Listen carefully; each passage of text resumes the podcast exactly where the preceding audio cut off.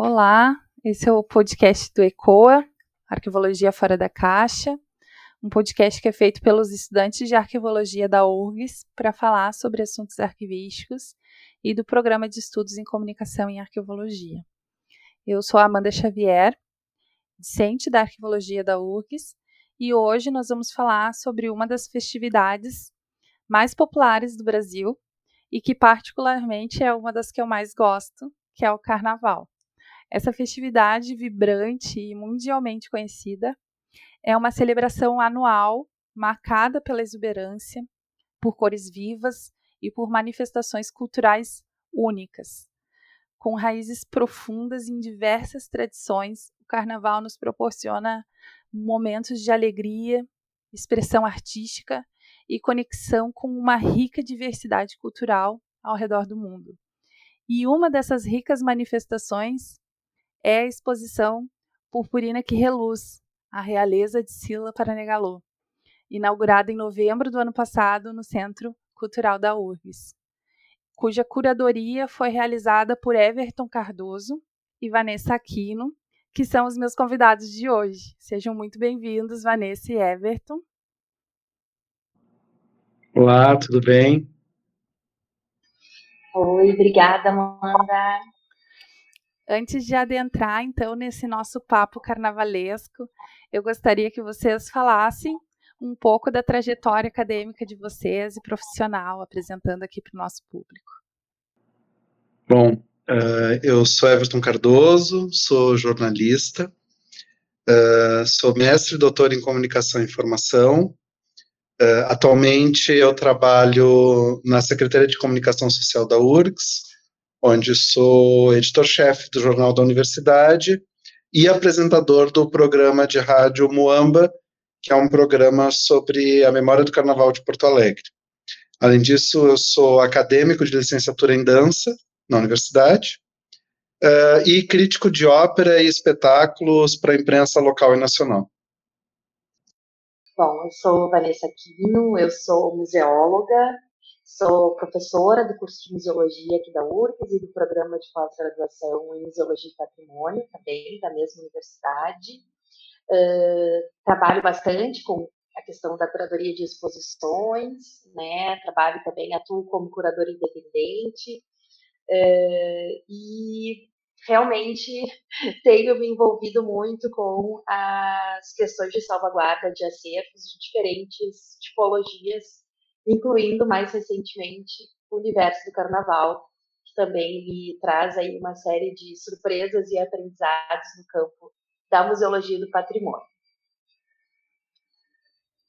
Muito obrigada, gente, pela, pela participação, né, por estar, por ter aceitado o nosso convite e, e assim compreender essa trajetória de vocês é também compreender o ponto de partida do lugar que inspira vocês, né? E daí, falando em inspiração, eu queria que vocês nos contassem qual é a inspiração por detrás da exposição purpurina que reluz a realeza de Sila Pranegalu. Como que essa temática surgiu e quais que são as mensagens que ela traz? Bom, acho que tem muitas inspirações nesse processo, né, Vanessa?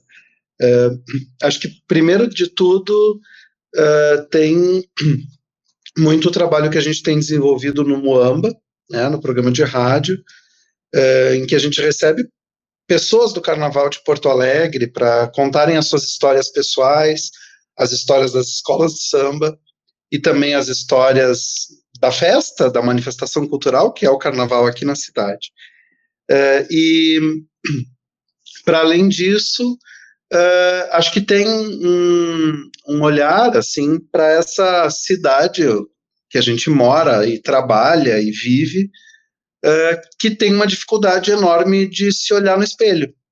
Né? Porto Alegre tem essa dificuldade de entender que é uma cidade uh, afro-brasileira também, ela entra nesse no percurso da diáspora, né, uh, para usar um termo que algum, algum tempo atrás entrou aí na, no Museu do Percurso do Negro, ela tem uma pegada africana forte, e a gente pode pensar a pegada em dois sentidos, né, a pegada como rastro e a pegada como um jeito de ser, né, Uh, e, mas, ao mesmo tempo, é uma cidade que nega isso.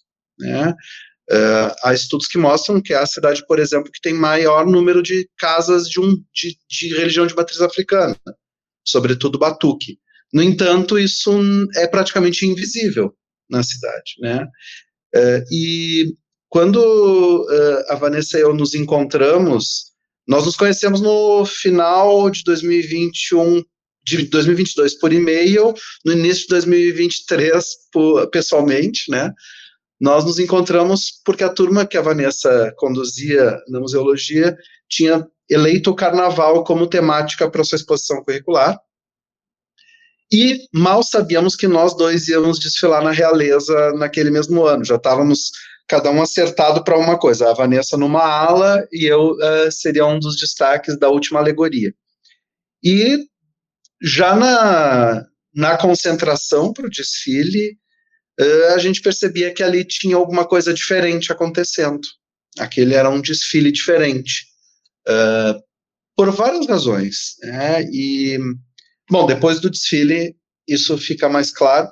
Fica aí a, a, recomendação, quem quiser eh, conhecer mais de como eu me senti, a gente fez um documentário no Moamba, em que a gente conta como é que foi esse amanhecer colorido, né, no Porto Seco, a Vanessa participa, é uma das entrevistadas do, do, do programa, uh, e porque de fato foi um desfile muito bonito, assim, muito fora da curva uh, para Porto Alegre, uh, tanto em termos carnavalescos, porque a realeza vem tendo um cuidado muito particular com o que apresenta na avenida, né? É uma escola que se dedica às temáticas afro-gaúchas, principalmente, é uma escola que tem feito questão de realizar e construir suas uh, fantasias, alegorias e adereços em Porto Alegre, para movimentar o, o, setor criativo e também uma indústria, uh, uma cadeia produtiva do carnaval. Uh, e é uma escola nova, assim, é uma escola que tem já quase 50 anos, mas é uma escola que pela segunda vez tem passagem pelo grupo especial, mas é a primeira vez que ela chega e fica né, desfilou em 2023, fez um belo desfile que foi muito elogiado, decidiu se manter, e quer dizer, se manteve então uh, para 2024. Uh, e, e acho que o enredo da Negalu, ele também está nesse lugar uh, do espelho que Porto Alegre tem dificuldade de se enxergar. Né? A Negalu é dos grandes personagens da história da cidade, né? É, eram a gente nem consegue enquadrar Negalu nos LGBTQIAP+, talvez no mais, porque ela era não era exatamente uma mulher trans, não era exatamente uma travesti, não era exatamente um homem gay, ela era hum, também não era fluida, era, era tudo ao mesmo tempo, porque ao mesmo tempo que ela era a Negalu, ela era o pai um, de terreira, né? Então, mas lá era, era, um, era uma identidade de gênero masculina. Então, é, era esse, essa figura assim muito singular e que estava em todos os lugares. Assim, se a gente for ler a história da Negalu, e isso está lá no, na exposição, né? Tava em bar, restaurante, coral, companhia de balé, escola de francês, ela estava por tudo, né? E, e aí a gente viu, assim, nesse, nesse encontro da realeza com a Negalu, uma oportunidade de falar um pouco dessa cidade, né, eh, por meio do carnaval, por meio de, dessa personalidade queer, né, então acho que foi um pouco por aí. É, só complementando, acho que também dentro dessas inspirações, né, Everton, uh, o Everton já vive o carnaval de Porto Alegre há muito mais tempo que eu, sem comparação. E eu realmente fui surpreendida pela pela vivência dessa dessa questão do desfile mesmo, da escola que vai para o Porto Seco, né, de entender o que é um barracão, de entender o que é a comunidade, de entender, de aprender também, né, todas essas questões que envolvem aquele aquele momento ali que é aguardado por todos e muito bem preparado, com muito trabalho, com muitas mãos, né, muitas pessoas envolvidas para que aquele desfile uh, dê certo. Então, como o Everton falou, né, eu estava muito envolvida com a orientação, né, com a coordenação da exposição curricular dos alunos, que foi sobre a escola de samba mais antiga de Porto Alegre, que é a Bambas da Orgia.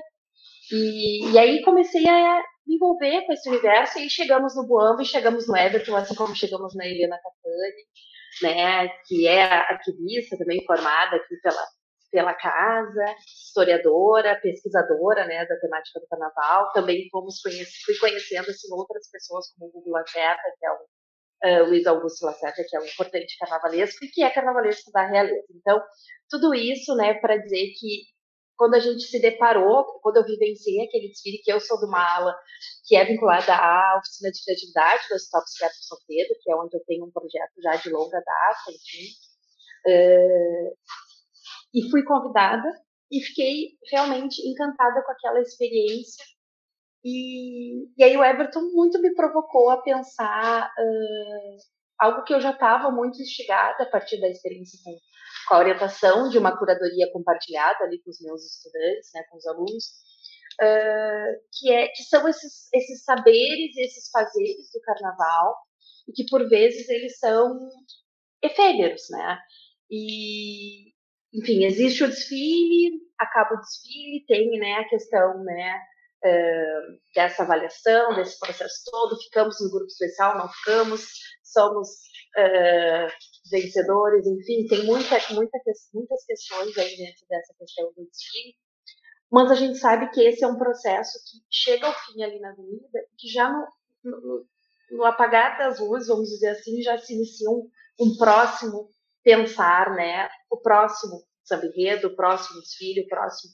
Então, tudo aquilo de materialidade, mas também de imaterialidade que envolve esses saberes, esses fazeres, acaba, por vezes, não, uh, não sendo devidamente preservada, vamos dizer assim, mas uh, isso acaba fluindo de uma outra maneira.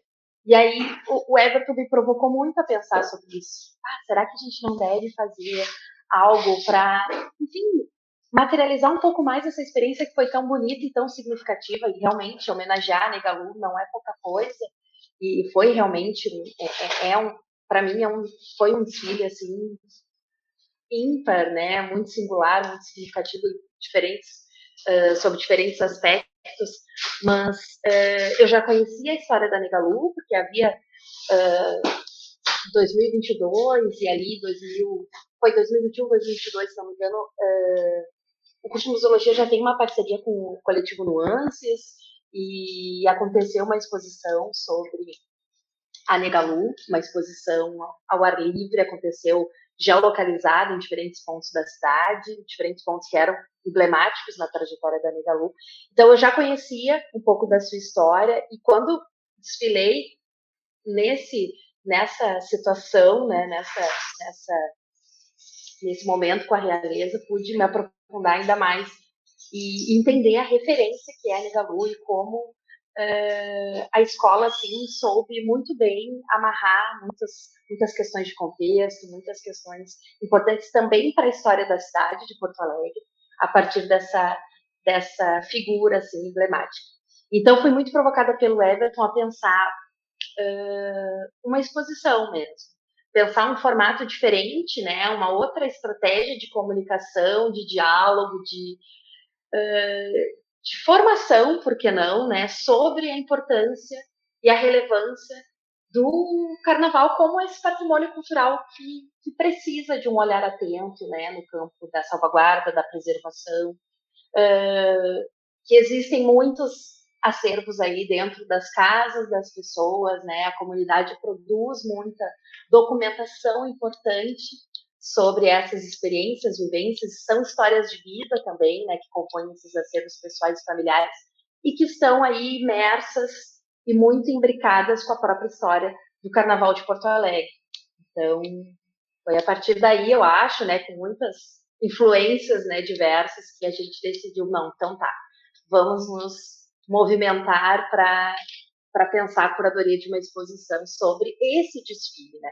Falar da escola realeza a partir desse desfile. Então, esse foi o grande mote curatorial, vamos dizer assim, né? Ai, muito bacana que na, na fala de vocês a gente entende perfeitamente, né, como essa personagem da, é, uh, da boemia, que representa a boemia de Porto Alegre praticamente, né, foi, foi trazida para esse cenário do carnaval, né, para ser trabalhada nessa perspectiva, porque na fala do, do Everton, a gente percebe o quanto é, ela é essa pessoa contemplativa e autêntica, quase fazendo uma analogia ao próprio, à própria festividade, né? O quanto diversificada, o quanto abrangente é a, essa, essa personalidade, né, essa identidade pode ser. E, e daí, falando da questão da, das efemeridades, né, da, dessas, dessas documentações e, e, e, inclusive daquilo que não, não se pode ser, né, não, não se é documentado de fato, né, sobre os desafios da, da própria pesquisa, eu queria que vocês comentassem conosco como que foi esse processo de pesquisa para vocês, né?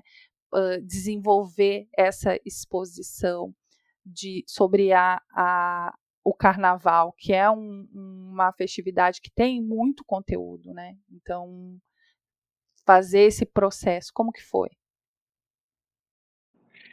Eu acho que como a Vanessa já começou a apontar, assim, foi um tremendo desafio, né? Uh, afinal, tudo é pensado para acabar na quarta-feira de cinzas, né? Literalmente, acho que a, a imagem da quarta-feira de cinzas ela serve para muitas coisas, né? Uh, e uma delas é para sinalizar essa esse, essa manifestação cultural, porque eu acho eu, eu, eu tenho eu te ouvia Amanda antes falando em festividade, eu tenho dúvidas né, em que ordem essas coisas se apresentam, se é uma festividade dentro de uma manifestação cultural, uma manifestação cultural dentro de uma festividade, eu fico em conflito, eu não consigo chegar, fiquei aqui rodando isso na minha cabeça, mas eu não consigo chegar a, ao final dela. Mas eu acho que tem, tem uma questão central uh, da, do carnaval, de escola de samba, acho que é importante também a gente fazer um recorte, né? As infinitos carnavais mundo afora. No Brasil também há infinitos carnavais. E a gente aqui né, trabalha com uh, para exposição no Moamba e várias atividades, inclusive, que aconteceram na universidade no último ano, vem trabalhando com o Carnaval de Escola de Samba de Porto Alegre, né, esse recorte mais específico. Mas o Carnaval de Escola de Samba, ele, ele surge, na verdade, uh, como o próprio nome diz, para o samba, em função do samba. Né? As escolas de samba eram lá na sua origem uh, grupos de pessoas que se reuniam, compunham uma canção e apresentavam publicamente essa canção. Né? Aí nos anos 30 isso se torna um concurso, né? eu vou errar a data, então eu não vou dizer qual é, mas lá, meados do, da década de 30, né, tem o primeiro concurso que é organizado por um jornal no Rio de Janeiro, uh, do qual a minha mangueira sai vencedora, né, uh, eu sou mangueirense, é importante dizer, eu esqueci desse detalhe na abertura, né, desde criança. e só que o carnaval ele é, ele, ele, ele vai se complexificando com o tempo, né? Primeiro surge o samba, depois a apresentação pública deste samba, depois vem as fantasias, que não tinham nada a ver com o samba, isso é importante dizer, depois vem o enredo, que também não tinha nada a ver com o samba, né? Então, é, uma coisa era a música, outra coisa era a parte uh, visual, vamos chamar assim. Depois vem as alegorias, daí entram os carnavalescos, aí tudo começa a convergir. Então, o enredo propõe o samba, que propõe as fantasias, que propõe as alegorias, que resulta no desfile, né? E isso, isso se sedimenta lá pelos anos 50, 60 e vem até hoje. Mas tem uma coisa que continua sobrevivendo, que é de tudo que se faz, uh, e a gente uh, olhando de fora, eu não sou uma pessoa, a minha família não é do carnaval e eu não nasci no carnaval. Eu cheguei no carnaval depois, né? Uh, o que a gente nunca vai, o que a gente demora para entender, e eu ainda batalho muito cotidianamente para tentar compreender mais profundamente, é que tudo isso é em razão, para, por e pelo samba. É a música que interessa. Né? E, e nesse sentido, uh, de é a música que interessa, a memória do carnaval ela se articula muito ao redor da música. Então, a gente vai ver sambas sobreviverem. Por exemplo, é hoje o dia da alegria, samba da União da Ilha, né? Do, do enredo é hoje. Uh, ou então, uh, um, aí vão me fugir os títulos dos sambas, mas aquele sobre o mar do Império Serrano, que depois a Marisa Monte torna um clássico da música popular brasileira, né? Ou então, sei lá, o do, o do, do Macunaíma que a Portela apresenta nos anos 70, né? Muitos sambas em enredo vão se tornar grandes clássicos da MPB, né? Uh, e, e sobrevivem, mas ninguém são pouquíssimos, raríssimos os registros que a gente tem do desfile sejam registros fotográficos, é, de vídeo ou memórias, e essas memórias começam a desaparecer junto com as pessoas né, que viveram aquilo. Então, uh, eu comecei a ficar muito inquieto com isso, uh, por duas razões. Primeiro, porque isso é da condição do carnaval, né, esse, esse destruir para reconstruir, esse ciclo, né? O que a Vanessa falava como o apagar das luzes antes, né? A escola desmancha tudo que ela apresentou para construir algo novo. E reaproveita muitas coisas, né? Ou troca, ou vende para outras escolas de samba, ou aluga para outras escolas de samba. Tem toda uma dinâmica uh, nos bastidores disso. Uh, isso por um lado. Agora, por outro lado, uh, em Porto Alegre especificamente, a gente tem um, um, um adicional, que é um uma problemática adicional, que é uh, não há um circuito de sobrevivência do samba. Né? Desde que a RBS Discos parou de editar anualmente o álbum dos sambas enredo, desde que o Carlos Medina, que era uma comparado assim em termos nacional, o Jamelão era o grande intérprete de escola de samba no Brasil, o Carlos Medina era em Porto Alegre. Desde que o Carlos Medina faleceu, Porto Alegre não consegue mais conviver com o samba. Tanto que a gente vai aos blocos de carnaval em Porto Alegre e não toca samba enredo. Ou toca um samba enredo, que é um da, da Restinga, sobre os sete pecados capitais lá dos anos 90. Então, é, a gente tem algo aí que, tá, que não está acontecendo. As escolas produzem todos os anos o carnaval e isso não sobrevive. E aí, é, essa memória, ela se esvai junto com tudo isso. É? E aí até é, foi uma parte do debate meu e da Vanessa, assim, né, como é que a gente lida com isso, né, como é que a gente trabalha com os acervos pessoais, como é que a gente carrega essas memórias, né, então, para mim, o grande desafio, ele é muito maior e muito mais profundo do que a exposição, e é até meio angustiante falar da exposição, porque a gente se dá conta que a gente não fez nada até agora. A exposição é maravilhosa. Acho que a gente, assim, eu me sinto absolutamente realizado com a exposição e contraditoriamente profundamente frustrado, porque é um, é um ambiente que funciona assim. E a gente não pode esquecer, estamos falando de grupos sociais historicamente marginalizados, relegados lá ao seu gueto, né, com uma cultura altamente desvalorizada, mas que é uma cultura de uma riqueza ímpar. Né. Vanessa, quer fazer algum comentário sobre como foi esse processo? Eu estava escutando o Everton e pensando, uh, ai, que é bem isso, né, Everton? O quanto, e a gente depois tem uma reunião nossa para projetos futuros, porque isso, a exposição em si, ela desencadeou muitos outros movimentos, inclusive uh, de, um, de uma de uma própria de um próprio repensar da comunidade sobre as suas, as suas histórias e memórias o que é muito bom, sabe? O que é muito gratificante, porque não faz sentido nenhum nós fazermos uma exposição dentro da, da, da universidade, que já tem todos esses essas questões hierárquicas, não é? Esse universo, né? É, restrito que a gente tenta, né? Abrir o quanto mais possível, mas a gente sabe que ainda existem né, questões. Se isso não tivesse um, uma acolhida por parte da comunidade, da própria uh, Sociedade Beneficente Cultural uh, Realeza. E para nós, assim, foi extremamente gratificante ter a parceria desde o início, e fundamental, eu diria, né, dos presidentes, das famílias deles, né, do próprio carnavalesco, Luiz Augusto Acerda, enfim, o pessoal que trabalha um pouco no barracão, o Roberto, que é um dos artistas que cria, né, junto ali a questão dos, um, das, das alegorias, dos carros alegóricos, enfim, uh, e a gente teve essa, essa acolhida que foi fundamental para justamente a gente poder em diversos momentos, irmos até esses lugares, como por exemplo o barracão, e pedir assim, gente, isso vocês não vão poder usar agora, porque a gente quer levar para exposição, isso precisa ser exposto. Esse é um elemento, né? É, é, algo que remete a muitas, muitas questões e isso precisa estar com a gente. E, e, a, e a escola topou, porque isso também é uma questão, como o Everton colocou.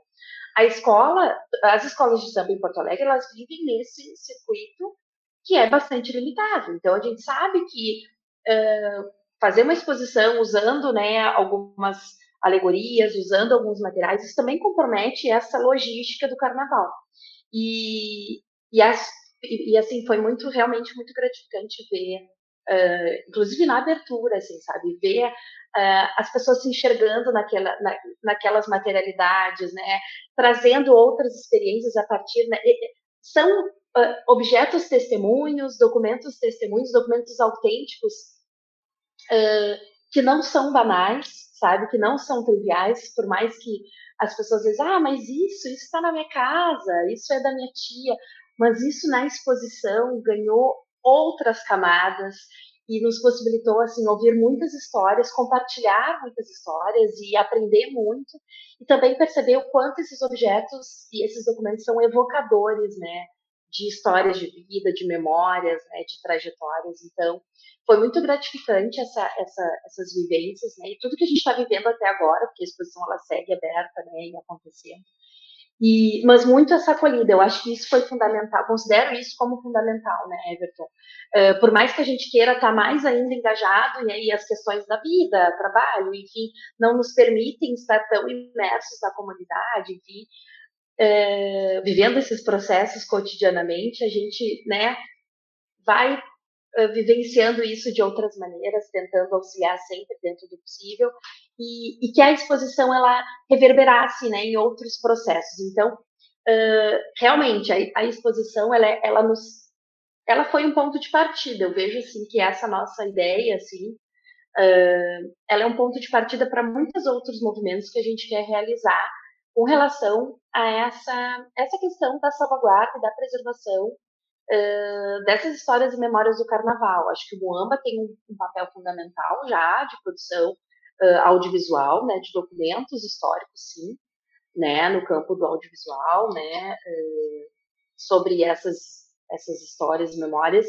E penso que as exposições são grandes vetores, né, uh, de conexão, interlocução, né, e nos possibilitam, assim, aprender, dialogar, trocar muito, e, e realmente funcionam também como uma, como uma espécie de, eu comento isso muito aqui na, nas minhas disciplinas de curadoria de exposições, o quanto as exposições, elas também são, são instrumentos pedagógicos, assim, para a gente ir rompendo barreiras, e desconstruindo né, algumas narrativas que são muito estão muito arraigadas ainda, né, na, na, na, nossa própria construção social, política, enfim, cultural, e o quanto a gente consegue, assim, tecer novos diálogos, provocar outras reflexões a partir das exposições. Então, acho que é isso, eu, eu comungo da mesma ideia do Everton, de que a gente apenas está começando algo a partir dessa exposição e, e recebendo, assim, um, muitos feedbacks positivos, é, que nos né, fazem querer seguir esse caminho também.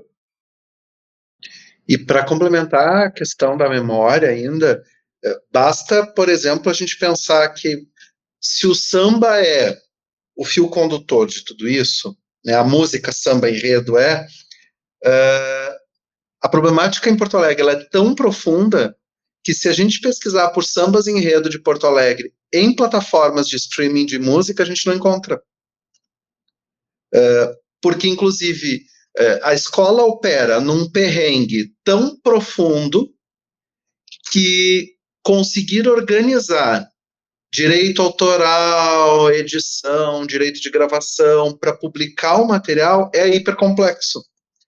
É? Então, uh, acho que isso é para mim um dado muito significativo, assim, do quanto isso que essa realidade ela é assim bem difícil de resolver, né? E eu acho que quando a gente faz esse movimento da exposição, uh, a gente des, desloca é, que um pouco que a Vanessa foi trazendo aí com relação aos acervos pessoais, né? Desloca esse objeto desvalorizado, que é o objeto carnaval, o objeto escola de samba, ou seja qual for o, objeto, o, o tamanho desse objeto que a gente for tentar pensar aqui, a gente desloca isso e coloca no museu. E esse colocar no museu muda tudo, né? Uh, um samba enredo tocar numa rádio é uma coisa, um samba enredo tocar num museu é muito outra coisa. Né? E, e, esses debates eles são muito recentes em Porto Alegre, né? Talvez, bom, talvez não, né? Mas sem dúvida dois marcos são muito recentes: a Queer Museu do Santander, que foi aquela, né? Aquela coisa toda mundial a partir do, do, da interdição da exposição, e mais recentemente Arte Negra no Marx, né? Que são dois marcos em termos não que não tenha havido outras antes ou outras depois ou outras importantes, mas acho que essas assim são dois grandes marcos. E aí a gente pensa que agora é que talvez a gente esteja fazendo aí um, um conjunto de exposições sobre carnaval que começa a mexer e deslocar, né?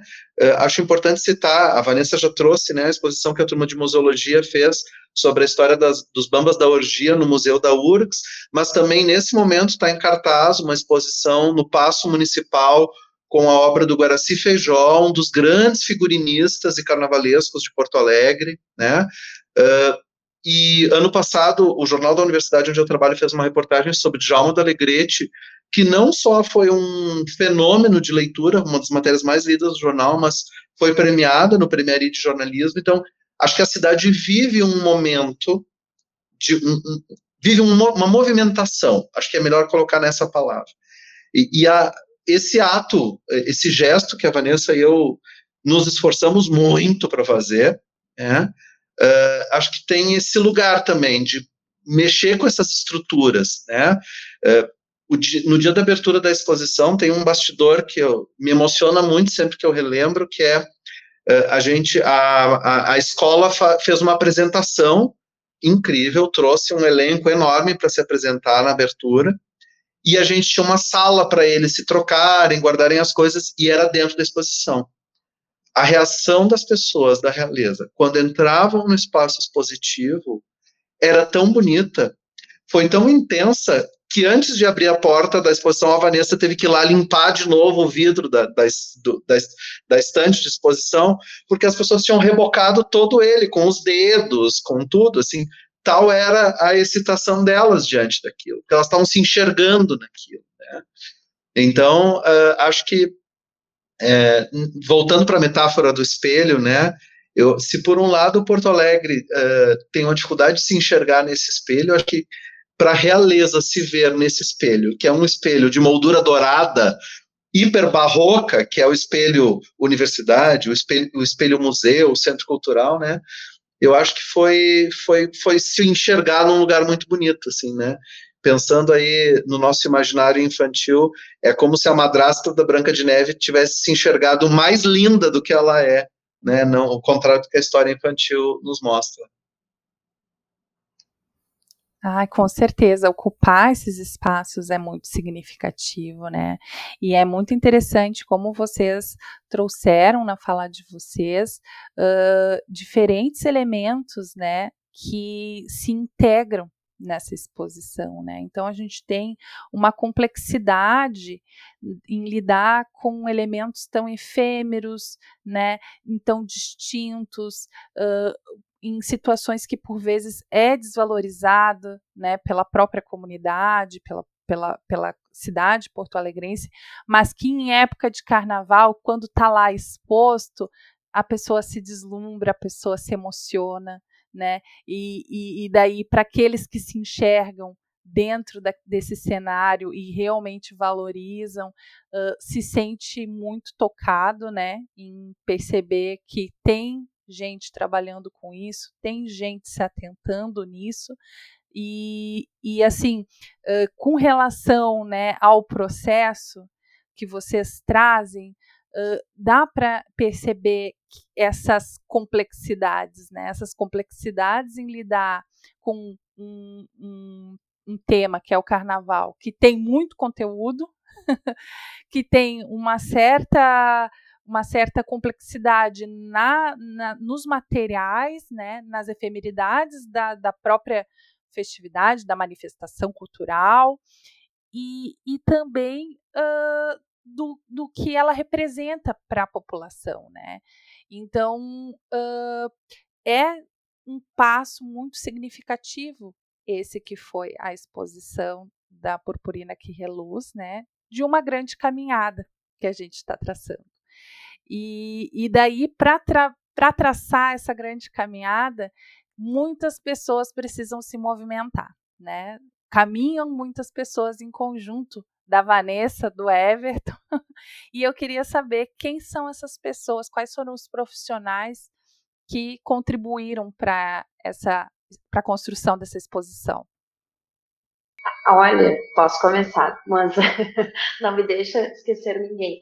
Mas sem dúvida, assim, é, eu diria que junto conosco, assim, o tempo inteiro, né, o, Maurício, que é o vice-presidente da realeza, o tempo inteiro, e aí chamando o presidente, que é o irmão dele, que é o Mourão, sempre que a gente precisava, assim, uh, seja de informações, seja de ai, será que a gente não encontra um acervo assim, algo nesse sentido? E, enfim, o Roberto, do Barracão, né, junto com o Gugu, que é o carnavalesco, né, o Luiz Augusto Lacerda, que nos emprestou os seus croquis maravilhosos, né, das, das fantasias, e, e a gente pôde ter, né, a questão da desse olhar atento à, à arte que é feita, né, as linguagens artísticas diferentes que existem na produção do carnaval. Então a gente tem desde grandes esculturas, que a gente pode ver ali na primeira sala, né, expositiva, né, que é com o rosto, né, da Negalu, é, feitas aí com diferentes materialidades, uh, até os próprios croquis feitos, produzidos à mão pelo Luiz Augusto, né, pelo Google Lacerda, uh, feitos à mão, produzidos à mão, uh, que são verdadeiros tesouros, né? São produções artísticas assim únicas. Até a produção, a confecção das fantasias propriamente ditas por diferentes costureiras, uh, proprietárias de ateliê da cidade, que assim se envolvem fortemente na produção desse material, que é único, que é precioso. Nossa, se vocês, eu já estou lançando aqui, né? Visitem, que não estão, porque a riqueza dos detalhes, né? Desde o desenho do croquis até a fantasia propriamente dita, né? a produção do próprio samba enredo, sabe? Uh, as nuances dessa materialidade que perpassa, né? Então, a, a, a escrita mesmo dessa, dessa, dessa, desse material que fica, né? Que depois vai ser musicado, enfim, do enredo, que vira samba enredo, né? Aprendi muito nesse processo também. Mas uh, também esse acervo que é da própria escola a bandeira, né, a figura da porta-estandarte, né, uh, elementos também que vão compor né, esse cenário do desfile. Né.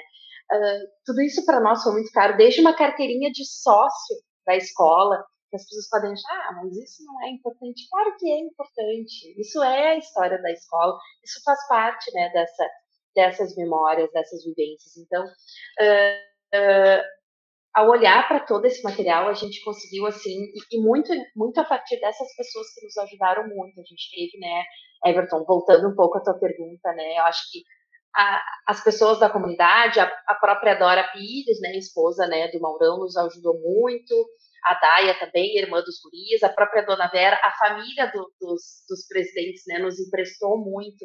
Ah, isso era da minha tia, isso foi, mas isso hoje está na minha casa, então a gente teve muitos empréstimos assim uh, afetivos, né, com relação a esse acervo que é familiar, que é pessoal, mas assim sem dúvida todas as pessoas, né, que estavam ali à frente do barracão, lembrei muito do Roberto que sempre nos recebeu no barracão das nossas visitas, a Marina que fez as nossas fotos, né, que é fotógrafa profissional, também trabalha com curadoria, né, ela também nos auxiliou muito. A gente teve toda a equipe do Centro Cultural ali muito à nossa disposição, desde a direção, da Lígia, Everton, não deixa esquecer ninguém, da Ana Laura, na produção cultural, do Marcelo Chardozin na montagem, né? E, enfim, muitos, muitos profissionais que nos auxiliaram fortemente. O Edgar, que nos ajudou muito, né? O Edgar, que é da coordenador da Sala Redenção, e a gente tem um vídeo, a gente tem um vídeo né? Então, a gente precisava muito desse vídeo bem uh, bonito passando ali, né?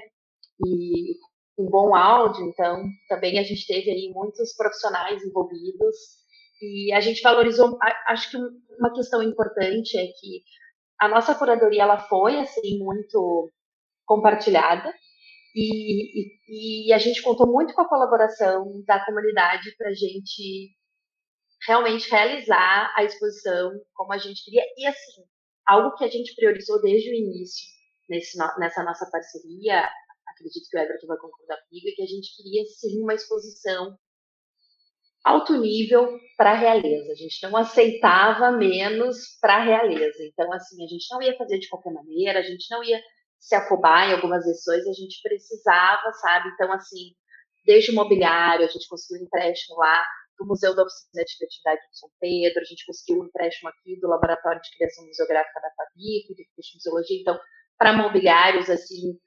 adequados, né, dentro dos padrões. Então, assim, desde né, do processo de montagem, instalação, tudo priorizando tanto a conservação, né, uh, desses materiais, quanto uma boa apresentação. Então, a gente priorizou muito uh, esse alto nível que a escola merece para essa exposição. Não sei se esqueci. A Vanessa falou, acho que não, se eu assim, do que eu lembro, não faltou nada. Eu acho que tu contemplou bem o processo e as pessoas envolvidas no processo. Ah, tem uma pessoa só que eu acho que vale a pena a, a, a gente adicionar, que é a Bebê Baumgarten, grande assessora de imprensa de Porto Alegre, que fez a assessoria da imprensa, de imprensa da exposição voluntariamente, né, em colaboração aí com o trabalho que o Centro Cultural também realizou. Mas eu quero acrescentar uma reflexão, assim, importante, né, eu acho que a gente não pode perder de vista que, é, bom, Vanessa e eu somos duas pessoas brancas, é, de classe média, acadêmicas, né, portanto, é, detentor, possuidoras aí de um, de um privilégio grande, né, no contexto brasileiro, é, e, e, eu acho que parte da nossa reflexão é, também esteve, assim, é, na verdade, assim, vou, vou ser bem franco, né, já que a gente está nesse lugar aqui, né, na verdade essa questão está surgindo agora, a gente não pensou muito enquanto estava fazendo, porque tem aquela velha história da centopeia, né, a dona centopeia, quando perguntaram para ela como é que ela andava com 100 patas, ela se paralisou e nunca mais andou. Então, no processo, a gente foi a dona centopeia, a gente só caminhou, só fez, só fez, só fez. Agora a gente começa, né, a pensar um pouco sobre isso, assim, né, é, e eu acho que uma das grandes questões é justamente como, uh, como é que a gente puxa pro protagonismo o povo do samba, né? Porque acho que uh, a, a, exposição ela tem méritos enormes, acho que ela, ela marca muitas coisas, mas ainda somos nós, dois sujeitos brancos, etc., etc., agenciando lugar para estas pessoas que participam, colaboram, mas elas não encabeçam. Né? Então, eu acho que uh, o grande desafio para a gente, agora sim, né, é justamente uh, chegar um momento em que a gente consiga provocar uh, a escola enquanto instituição e as pessoas que trabalham com carnaval também a se movimentarem e serem elas as curadoras, as pessoas que estão aqui falando, né? Não a gente. Acho que a gente, se tudo der certo, não sei para Vanessa, mas se tudo der certo, eu vou daqui a uns 20 anos ser só componente da escola de samba. Só vou lá desfilar no dia, porque se tudo der certo, isso tudo vai, vai funcionar de modo que a gente não precise mais. Né, que o povo do samba consiga estar na universidade enquanto um jornalista, enquanto uma professora, eh, enquanto dois doutores aqui pensando carnaval que essas pessoas consigam ocupar esse lugar, né? Esse momento já se organiza. Acho importante, assim, dizer, inclusive, eh, o quanto a realeza valoriza isso, né? Eu fui participar da cerimônia de entrega do terreno para a quadra da escola de samba lá no Partenon, e num determinado momento aconteceu alguma coisa no evento que se reuniram ao meu redor todas as pessoas da realeza que estudam na URGS. Porque para a escola era, era quase assim: ah, tem uma pessoa da universidade aqui, então tem que juntar as pessoas da universidade. E aquilo, eu acho que tinha tanto uma coisa de. Olha aqui como essa escola é uma escola que vai para a universidade, mas ao mesmo tempo, universidade, olha aqui, essa escola está te recebendo bem, sabe? Eu acho que era uma parceria muito importante para a comunidade da realeza, e eu, de fato, assim, sonho muito que, que essas pessoas se sintam cada vez mais uh, autorizadas a falar de carnaval, e acho que isso, até para trazer um relato adicional aqui, né, é o que a gente tem ouvido no Muamba, né, nas entrevistas que a gente faz, com estudantes da URGS, professores, técnicos, uh, pesquisadores que, que, que, se relacionam com esses dois mundos que dizem alguma coisa está se mexendo, né? É, e que bom que a gente pode chegar aqui e falar, que bom que o Gugu é um dos casos, por exemplo, né? O Gugu bate pé todo santo dia no Instituto de Artes para dizer: eu sou um artista visual e meu trabalho se realiza no carnaval. Né? Então, eu acho que uh, a exposição está nesse lugar, mas eu espero, assim mesmo, que a exposição seja o meio e não o fim de algo que está se processando. Ah, eu acho muito bacana assim essas reflexões que vocês trazem do, de todo esse trabalho, né, que, que do, do, próprio processo de trabalho que vocês tiveram, mas também dos, dos próprios resultados, né? Que é realmente, como tu falou, Everton, que é um, não é um fim, né? Não é um fim. É, essa exposição não é um fim, é um meio. E, e assim, com relação a quem deseja trabalhar com, com esse tipo de acervo, né? Com, uh, quais são as oportunidades e aprendizados que nós, os arquivistas e demais profissionais da ciência da informação, poderiam obter, né, poderiam uh, alcançar trabalhando com esse tipo de conteúdo. Vocês poderiam nos compartilhar, compartilhar conosco um pouco sobre isso? Bom, a meu ver, assim, esse universo de pensar os acervos pessoais e familiares é algo assim que permite uma uma gama infinita de possibilidades de pesquisa, de formas de tratamento técnico, sabe? Para quem, para enfim, quem é da área da ciência da informação ou da própria comunicação e outras áreas afins. Uh, só vou dar um exemplo, assim. A gente nessa nessa coisa da centopeia, né? A gente foi recebendo acervo fazendo uma lapidação, pensando né, o que expor, né, o que vai, fazendo né, a curadoria ao longo do processo. E, e agora, e aí para expor, a gente fez todo um processo de, enfim, eu fiquei um pouco mais envolvida com essa, com essa parte, que é a higienização de todos os documentos que estão lá expostos, assim, então tem um olhar, né, tem um tratamento técnico, e agora, após, né, a, assim que a exposição finalizar, né, depois da desmontagem, elas vêm aqui, todo esse acervo volta para aqui para a Fabico, né, para os laboratórios especializados, né, da museologia, e a gente vai fazer o tratamento técnico deles no campo da conservação preventiva. Sobretudo são documentos de suporte papel, tem algumas fotografias, então tem algum acervo têxtil, então tudo isso vai ser higienizado, ar-condicionado e devolvido para para essas pessoas que nos emprestaram com tanto carinho e com tanto cuidado. Então, esse também é uma forma, isso também é uma experiência acadêmica incrível. Vou envolver, sem dúvida, os meus estudantes, bolsistas, né, enfim, porque, sem dúvida, é um universo que se abre aí de muito potencial. Uh, não mencionei, mas eu tive duas alunas da graduação em museologia envolvidas também na equipe. A Gabriela Lindeck nos ajudou a pensar um, um, primeiro movimento de maquete digital da exposição, né, para a gente conseguir né, situar minimamente o nosso olhar curatorial, e posteriormente a Júlia Ferreira, uh, que segue como minha monitora aqui na, na, na Fabico, na museologia, ela nos auxiliou com toda a produção das peças gráficas. E, não menos importante, o Cachola, aqui da Fabico, nos auxiliou a pensar né, a, a identidade visual da exposição, também a gente fechar um pouco melhor, sem dúvida, a logo que a gente queria né, para a Purpurina que reluz. Então, já agradecendo a todos que mencionamos, né, mas reforçando aqui mais os nomes que a gente vai lembrando, né, e destacar essa parceria que é isso, assim, são aí diferentes áreas, né, o quanto, né, para a experiência ali do Cachola na comunicação, na publicidade e propaganda, essa experiência valeu, sob certos aspectos, uh, para a museologia tem uma imersão, sem dúvida, para a arqueologia outra, múltipla enfim, um potencial enorme para olhar para essa documentação e para pensar realmente esse tratamento técnico.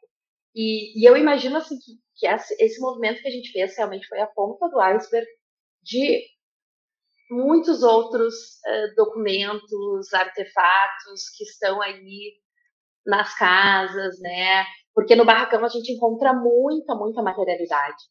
Mas, sem dúvida, os acervos pessoais e familiares são um encanto quando a gente. E são verdadeiros tesouros quando a gente fala de carnaval. Eu, eu sinto isso e acho que essa experiência com a exposição Purpurina Ferus assim, evidenciou ainda mais esse, esse aspecto. É, eu concordo com a Vanessa que é um campo vasto, assim, é, mas eu, eu fiquei com uma palavra que a Amanda usou batendo aqui na minha cabeça, que é oportunidade. Eu, eu acho que existe um campo vasto, mas eu não sei se eu classificaria como oportunidade, porque uh, a gente ainda convive com isso que eu chamei antes de o perrengue de fazer carnaval em Porto Alegre, né? Então, uh, há muita doação, há muita vontade, há muito amor pelo que as pessoas fazem, né? Mas, assim, há nenhum recurso, há nenhum apoio, né? Uh, e, e, e, aí a gente não pode esquecer os aprendizados, assim. Uh, a gente estávamos eu e a Vanessa, assim, né, preocupadíssimos com a memória da escola, com a materialidade, com os objetos, com a curadoria, com a exposição. E daí alguém da escola, em algum momento, olha e diz assim: tá, mas assim, ó, a gente tem que pensar no próximo carnaval, porque se a escola cair do grupo especial, acabou tudo. Tá, choque de realidade, né? Porque para essas pessoas, a passagem pela avenida é, é o sentido da existência de muitas delas, ou uma parte significativa da existência de muitas delas, né? Então, eu acho que é, a, a, oportunidade é nesse sentido, é de conviver com esse mundo incrível, com, com essas pessoas que doam as suas vidas eu, assim, eu tô agora, né, eu vou desfilar na Realeza de novo, eu e a Vanessa vamos, né, e eu tô fazendo a minha fantasia e eu fico, assim, eu entro nos dilemas, né, uh, das oportunidades, das produtividades da vida, né, e tem momentos que eu penso, por que, que eu tô aqui colando lantejola e fita, entende? Por que, que eu tô fazendo isso, assim? É, e aí, daqui a pouco, eu boto uma música e vou lá colando as minhas lantejoulas e eu disse, cara, é por isso que eu faço isso. Porque não tem serventia nenhuma, a não ser viver o carnaval, sabe?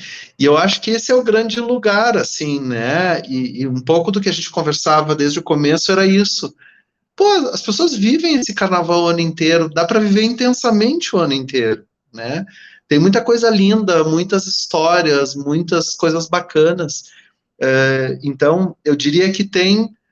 É por isso que eu fiz a contraposição, né? Acho que tem um campo vasto de como viver carnaval e, né, atuar com carnaval, enfim. Uh, não sei se eu chamaria ainda de oportunidade. Eu espero que lá naquele quando eu e a Vanessa não estivermos mais curando, todo aquele sonho tivesse realizado, que as escolas consigam estar num outro lugar e ter um, um outro lugar de ação no campo da memória, que também isso seja uma oportunidade, né?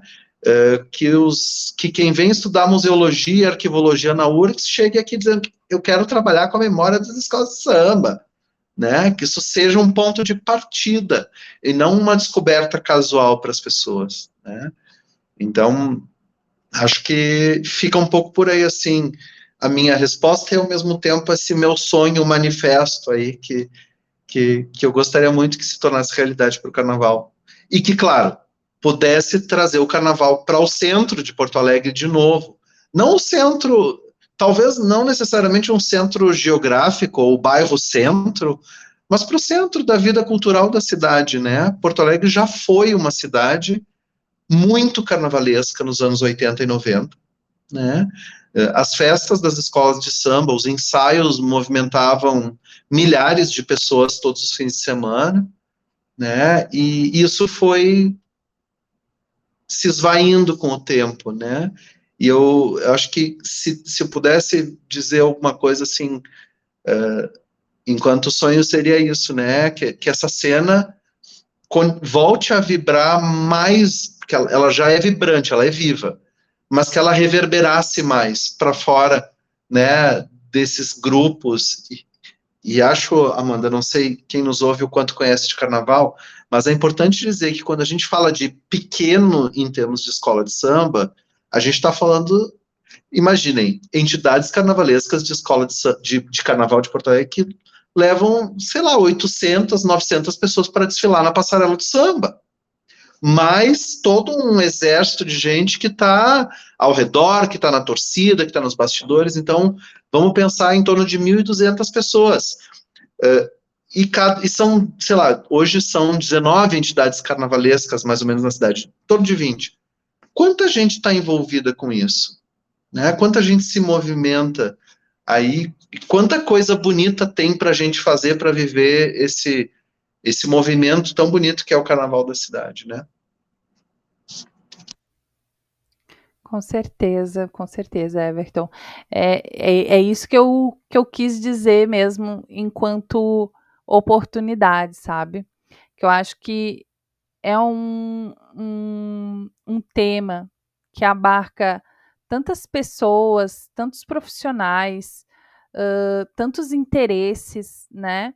E que carrega uma série de complexidades, né? E dentre elas a, a falta de valorização, não a valorização cultural, porque eu acho que o carnaval é muito rico culturalmente, mas de valorização monetária mesmo, de receber incentivo, né? Do, e, e de receber esse status que, que realmente é merecedor, né? Justamente por trazer todos esses componentes que a gente trabalhou aqui, né, em questão de acervo, em questão de pessoas, né, de profissional, de história, de memória de uma cidade, né? E, e assim, uh, falando em memória, vocês contaram nas falas de vocês muitas histórias, assim, eu só fui pegando os ganchos. E daí, para finalizar, eu queria que vocês compartilhassem com os nossos ouvintes alguma memória afetiva de vocês com o carnaval. Eita! é, eu até vou, aproveitar para fazer um, uma correção na fala da Vanessa, porque ela disse que eu sou muito envolvido com o Carnaval de Porto que eu sou envolvido com o Carnaval de Porto Alegre há muito tempo. Na verdade, não. É, eu sou mangueirense desde criancinha. Eu, desde sempre, canto Tem Xinxim, Acarajé, Tamborim e Samba no Pé, que é o samba é, com qual a Mangueira foi campeã no Carnaval de 86, o que diz um pouco sobre a minha idade. É, mas desde sempre, assim, depois lembro muito de quando a Mangueira desfilou com Deu a Louca no Barroco, uh, Chico Buarque, os Doces Bárbaros, né? Uh, e, enfim, lembro de outras coisas, lembro lá dos Ratos e Urubus da Beija-Flor, do Chue Chuá da Mocidade, né? Depois algumas coisas mais recentes. Mas acho que, assim, tem, tem dois momentos que para mim são disparadores do que, do que me motiva hoje, assim, e que me aproxima do Carnaval de Porto Alegre para a gente ir voltando, que é, primeiro foi, poxa, o ano eu não vou lembrar, tá, se foi 2018 ou 2019, mas teve um concerto da OSPA uh, no Araújo Viana, daquela série de concertos que a OSPA faz para o grande, não tão, não tão de concerto, concerto mais popular, assim, né, e eles fizeram a, A OSPA vai Esbórnia, que era com a participação do Ike Gomes, né, do, primeiro do antigo Tangos e Tragédias, agora do Esbórnia Contra-Ataca, né, um clássico aí da, da vida cultural de Porto Alegre. E o, o Ike Gomes uh, faz questão de convidar a imperatriz Dona Leopoldina para participar do concerto da orquestra no Araújo Viana. E ele faz um discurso, assim, quando ele apresenta a escola de samba, uh, dizendo que a OSPA homenageou, ou melhor, a imperatriz homenageou a OSPA, depois homenageou tangos e tragédias. E por que, que eles olham para a gente e a gente não olha para eles? E que isso foi o que motivou ele a convidar a escola de samba. E foi um, foi um momento, acho que foi um dos momentos mais bonitos que eu já vivi em Porto Alegre, porque quando encerra-se o concerto, a escola de samba volta ao palco e o Tangos e Tragédia sempre terminava com um cortejo, né? Saindo do Teatro São Pedro indo para a igreja para a Praça da Matriz. E ali no Araújo Viana sai o Ike e a Simone Haslan, que são agora né, os protagonistas, puxando um cortejo que é seguido pela Imperatriz Dona Leopoldina, misturadíssima com os músicos da OSPA. É, e ali foi para mim um momento, assim, meio epifania, tipo, gente, o que está acontecendo nessa cidade? Por que, que isso é uma exceção e não é a regra? Né? E a, isso foi 2018. Agora já localizei no tempo. E em 2019 eu desfilei na Mangueira e voltei muito excitado assim com o Carnaval da Mangueira de 2019, que me perdoem todos os demais, mas já é o Carnaval do século, né? Estamos apenas em 2024. E aí eu fui com, na época eu dava aula na Unicinos e levei um grupo de alunos para cobrir o Carnaval de Porto Alegre. Uh, 18 foi o ano que não teve desfile de escolas de samba. Né? Na, a prefeitura não organizou, então não houve desfile apesar de as escolas estarem se preparando. Em 2019, as escolas se reuniram e fizeram o Carnaval da Resistência, que foram elas mesmas que botaram tudo de pé para fazer acontecer um desfile. E eu fui com esse grupo de alunos. Foi a primeira vez que eu assisti ao vivo um desfile de Porto Alegre.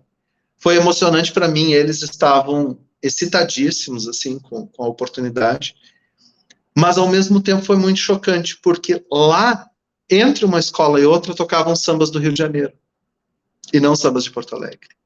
E isso me impactou muito, porque havia sambas muito bonitos ali, né, uh, e, e acho que foi, foi muito o que motivou, assim, uh, da gente começar a fazer o Muamba, e que vai depois desembocar em tantas outras coisas, né, uh, que eu fui me envolvendo, assim, uh, de 2018 para cá. Acho que eu localizaria nessas duas anedotas, assim, a minha, o meu, a tua pergunta. E, ai, que legal. E tu, Vanessa, qual que, que, que foi a tua, teus momentos? Olha, vou dizer assim, ó, que a gente já estava orquestrando, vamos dizer assim, essa, essa curadoria em 2023, enfim, lá, depois, em seguida, assim, né, início do, do ano, a gente já estava envolvido com isso, mas eu lembro que em agosto, uh, para mim foi muito emblemático, tá, o desfile, a primeira vez que eu desfilei foi com a Realeza, então é a minha escola, o coração é a Realeza, e, e é isso, Uh, foi muito, muito emblemático, né? Desfilei com meu esposo, assim, foi muito, muito lindo e com amigos, assim, da oficina de criatividade, foi muito legal inesquecível. Saí e lembro da gente assim encerrando o desfile, como o como Everton sempre fala assim, uh, o dia amanhecendo e a gente desfilando e aquele som e as pessoas na arquibancada e ninguém querendo ir embora e eu muito impactada porque eu nunca tinha desfilado, né, por uma escola de samba e só visto na TV e fiquei e a gente sai com uma adrenalina, né? E eu me lembro assim de olhar para o meu marido, assim, olhar para Tati, uma amiga minha, dizer assim, eu não quero ir embora daqui, tem que ir embora. E já era tipo quase oito da manhã. E a gente não queria ir embora, e tipo, não, vamos lá. Tipo, acabou, né? Acabou o desfile, acabou, nós fomos a última escola a desfilar. E assim, sol a pino, e todo mundo seguia cantando o samba enredo, né? Que homenageou a Negalu, enfim, foi muito lindo, muito, muito lindo mesmo. Esse, essa é uma memória que eu levo com muito carinho. E e a segunda memória, assim, que eu fiquei muito, muito emocionada foi de assistir no Unimúsica de 2023, que tinha como tema central o carnaval, a apresentação de duas grandes escolas da cidade, que foi uh, Bambas da Orgia e Imperadores do Samba. Eu me emocionei muito, eu pude levar minha filha pequena, né, a Valentina, nos seus quatro aninhos, para viver isso, e ela amou, ela não parou de dançar um minuto, e foi no salão de atos da URG, sabe, com toda a pompa e circunstância que merecem essas escolas. E foi um verdadeiro espetáculo, assim, foi lindo, lindo, lindo. Pude levar os meus sogros, né? Meu marido foi também.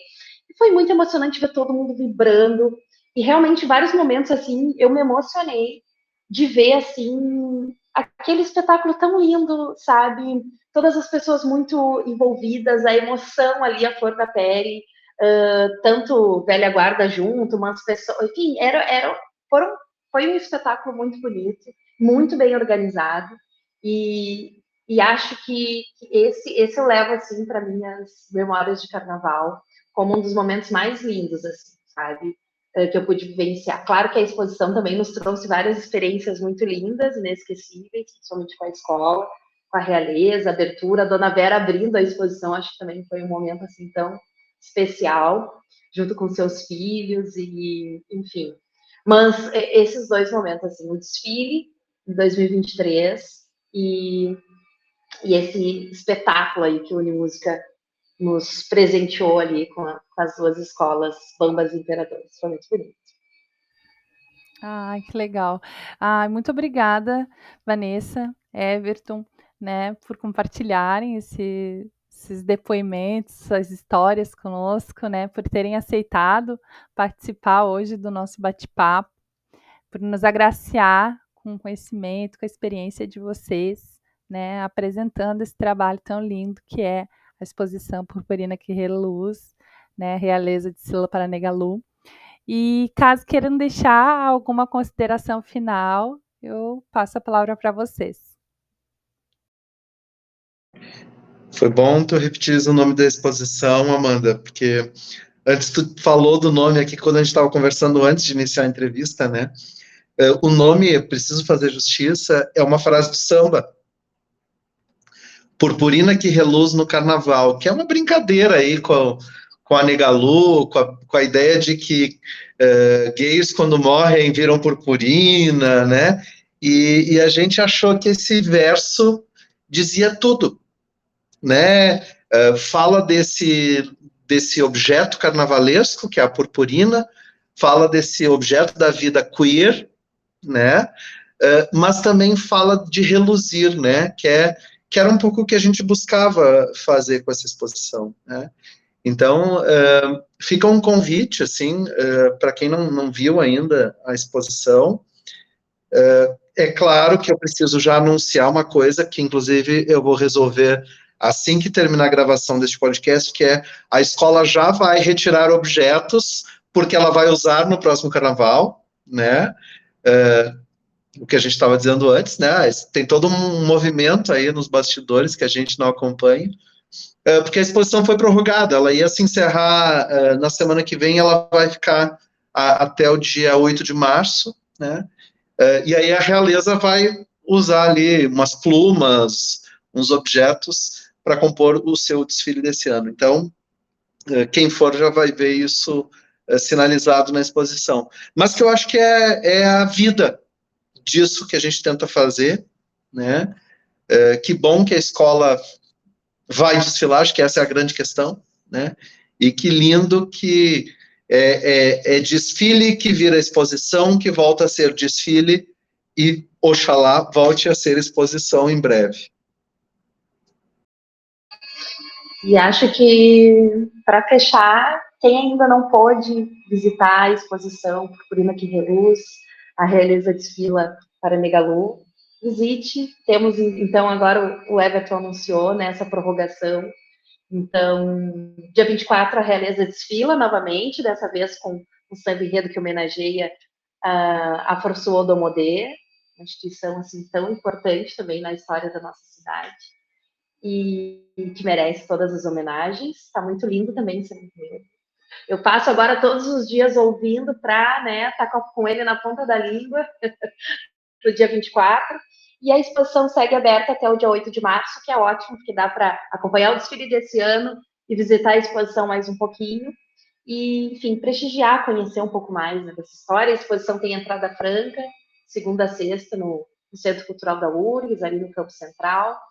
E é isso. Visitem, nos contem o que acharam. Para nós vai ser uma alegria receber vocês. Muito obrigada, Vanessa. Muito obrigada, Everton. Muito obrigada a quem nos ouve também. Se você gostou e eh, gostou desse episódio, não esquece de curtir, compartilhar e também de nos seguir nas redes sociais, ecoa.urgs. Né? Uh, com esta mensagem, então a gente chega ao fim desse episódio. Não deixem de visitar a exposição, acompanhar as atividades e curtir o carnaval, né? um projeto da arquivologia da URGS uh, para dar voz à arquivologia e fazer pensar fora da caixa. Muito obrigada e até a próxima.